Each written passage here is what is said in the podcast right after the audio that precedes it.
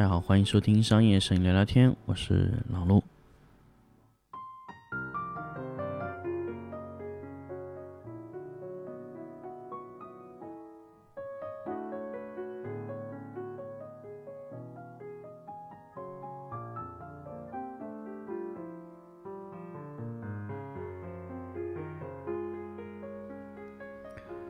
欢迎收听新的一期商业摄影聊聊天。那么这一期我们来跟大家聊一聊关于直播间搭建的问题。那么其实我们可以看到，现在直播间的搭建越来越多了，包括直播间的用户需求也会越来越多。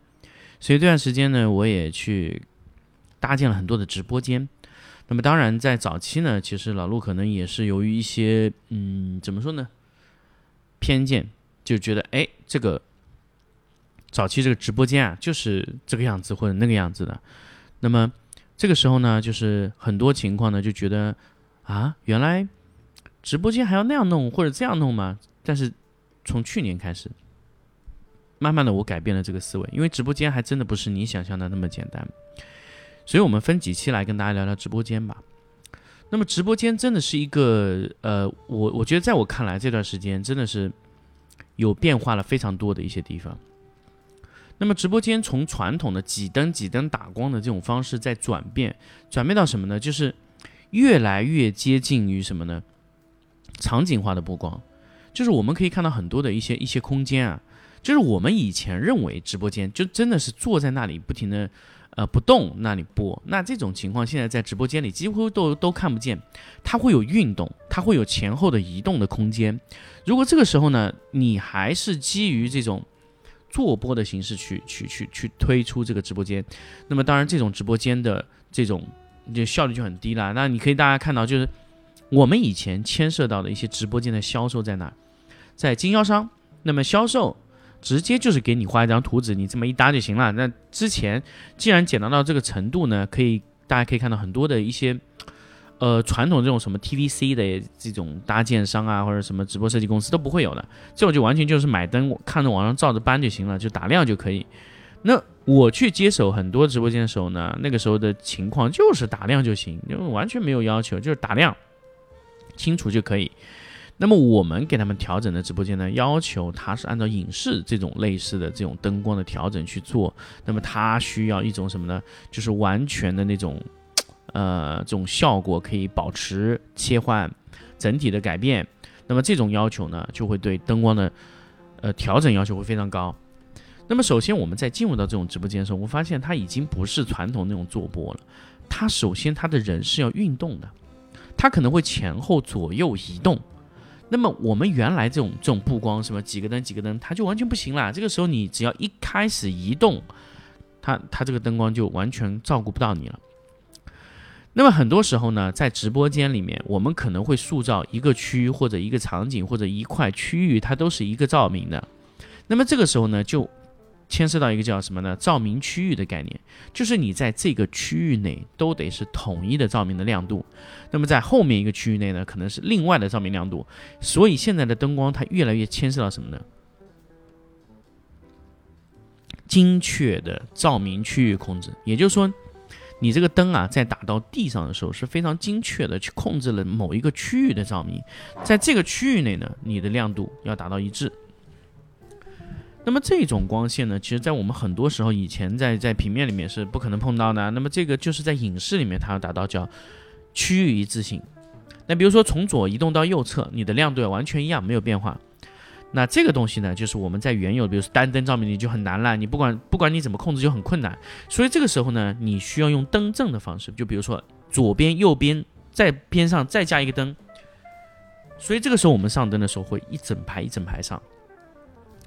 比如说它保证一米的区域横向移动，那么这个时候呢，就是一个灯。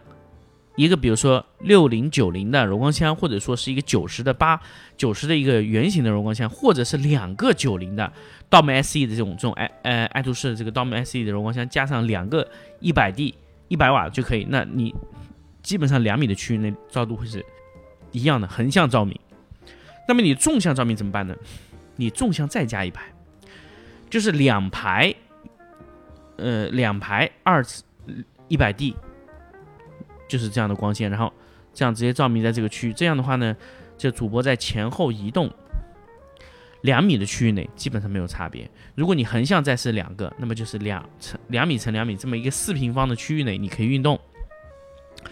如果你的主播你要运动的非常多，横向运动五米，那就是五个、六个、七个这样这样堆叠堆到均匀为止。所以灯一般上去就是一一整排上，啊，每开每个每一每一排的灯它就照明的是独立的区域。所以很多时候你发现灯特别多。但是这个灯呢，它只是负责照明的那一个区域，其他区域它是不负责照明的，其他区域还是由其他灯去做的。所以每一个区域照明要保证一致，就是让四个灯的照度保证一致就可以了。这个是很好调整的，这个只要你真的开始调整，你会非常知道，就左右的照度可以完全达到一致。那这个就是我们在做呃直播间的搭建的时候最关键的一个一个一个操作。第二个呢，就是我们在直播间搭建的时候呢，你选用的附件也很关键。就是你选用什么样的附件来做这个事情呢？那么你的附件应该用用用用什么呢？比如说我们我们在选用的时候，啊，方形也可以选柔光箱的那种，呃，这种叫什么呢？就是呃，这个这个这个这个圆形的柔光箱也可以选。那么方形呢，就可以堆叠整排，你可以把整一个做成一个灯带的形状，那它不会有拼合缝。那么如果说你是希望这个这个光打在脸上更加软，那么这个时候你首选首选还应该是九十厘米的圆形柔光箱，因为它会更柔和，因为它面积大嘛，会更柔，所以你相互拼合的效果也会非常好。那么还有一种呢，就是你在选择灯组上到天花板的时候是很很要考虑的，所以我们很多时候就说我们考不考虑灯的面积，灯的面积考不考虑？那么首先呢，就是我们说传统的 COB 的光源，我们再去做。这个到 MSE 的这种柔光线去过滤以后，你会发现灯会非常长，长会有什么问题呢？长就是在非常层高非常低的地方，这种灯就很难处理了。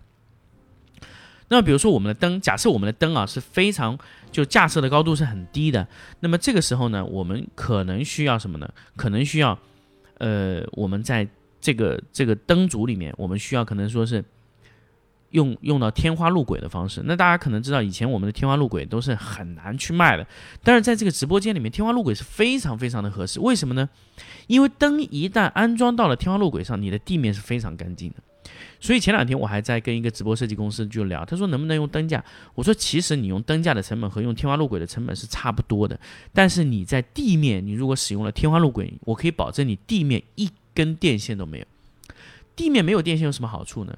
他一直在怀疑说什么呢？就说，哎，我天花路轨装到顶上去，会不会限制我的层高？那我后来跟他说，你灯架能升多高，也只是升到这个灯的高度而已。那灯升不上去，也是由于这样，你你天花路轨从上往下装和从下往上装是没有差别的。你不可能让你这个灯架升的比天花路轨还要高，这不可能的，这是一样的，没有差别的。所以。很多时候呢，就是用户在纠结什么，就是可能灯架会更快速，但是天花路轨是更方便，是一次性搞定的。所以很多时候呢，我们还是希望给到用户就更好、更合适、更合理的这种这种解决方案啊。那么这个是我想跟大家去去说的那种这种方式啊。第二个呢，就我刚才还说到这个，就是你如果你的柔光箱装的太大了，这个时候你在天花路轨往下沉的时候呢，它高度就太低了。这个时候呢，你可能会使用这种叫什么呢？布灯的形式会比较好。所以为什么我说我这两年一定要去推 LED 的这个逻辑呢？因为 LED 它是有非常非常多的形态，比如说，哎，你这个这个 COB 光源这种形态是不合理的嘛？这个时候你就可以使用布灯。那么原来闪光灯要做这样是不可能的，但是 LED 可以做到布灯，六十乘六十厘米这么一个啊。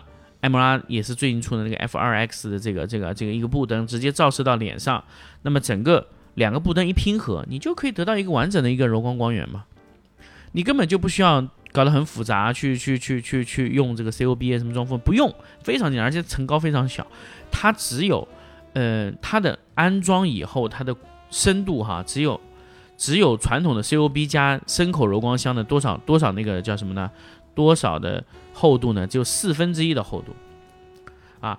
那它的那很多用户说，哎，那声抛会更均匀。那我跟你讲哈，声抛更均匀是因为你是以点光源的形式去发射。如果它本身就是一个面光源，它就非常均匀了，它根本就不用考虑这个东西。所以为什么 LED 啊，它在很多时候你可以使用布灯，布灯非常非常的薄，你可以把它装在更甚至更多这种你很狭窄的空间里面，那布灯就太合适了。那这这个就是我们我们很多时候在在做的这种方式。那么另外一块呢，就是直播间呢，它更多时候呢要接触到什么呢？无线控制。那我为什么会加入爱图仕？那么这个 StatSync 给我的这种想法就非常好。那 StatSync 它的控制能力，比如说你灯全部在天花板上，它可以全部遥控。我我说的它的遥控的点哈，它不是只是一个 APP 的控制的一个一个程序，而是它是一个工作流的软件。它比如说。我要给它一个什么指令，它就马上执行到位，就非常非常的清楚。一个 A P P，我比如说我十个灯要执行某一个状态，它可以快速的，类似于这种这种，呃，比如说某一种套用的方式，就快速的把所有灯都给你套上参数，这就非常强了。就这种能力，就是 Silence Link 能带给你独有的一种东西。所以这就是我在说直播间在搭建的时候，这第一步就是得得你选好材料啊。那然后呢，就是我们说，哎，要要要怎么样的去去去去把它搭建啊，搭建到什么程度啊，这个很关键。那么，呃，反正这一期呢，我们就先跟大家聊到这里。我们下期来跟大家聊什么呢？就是聊我们的，比如说我们真的是去住铺天花路轨的时候，那天花路轨怎么装？那天花路轨要怎么样去把它搭建到完美？哎，这个我就是下一期节目来跟大家去聊聊，怎么样在搭建直播间布光的时候，怎么样去把这个天花路给给它铺到位。好，那我们下期再见。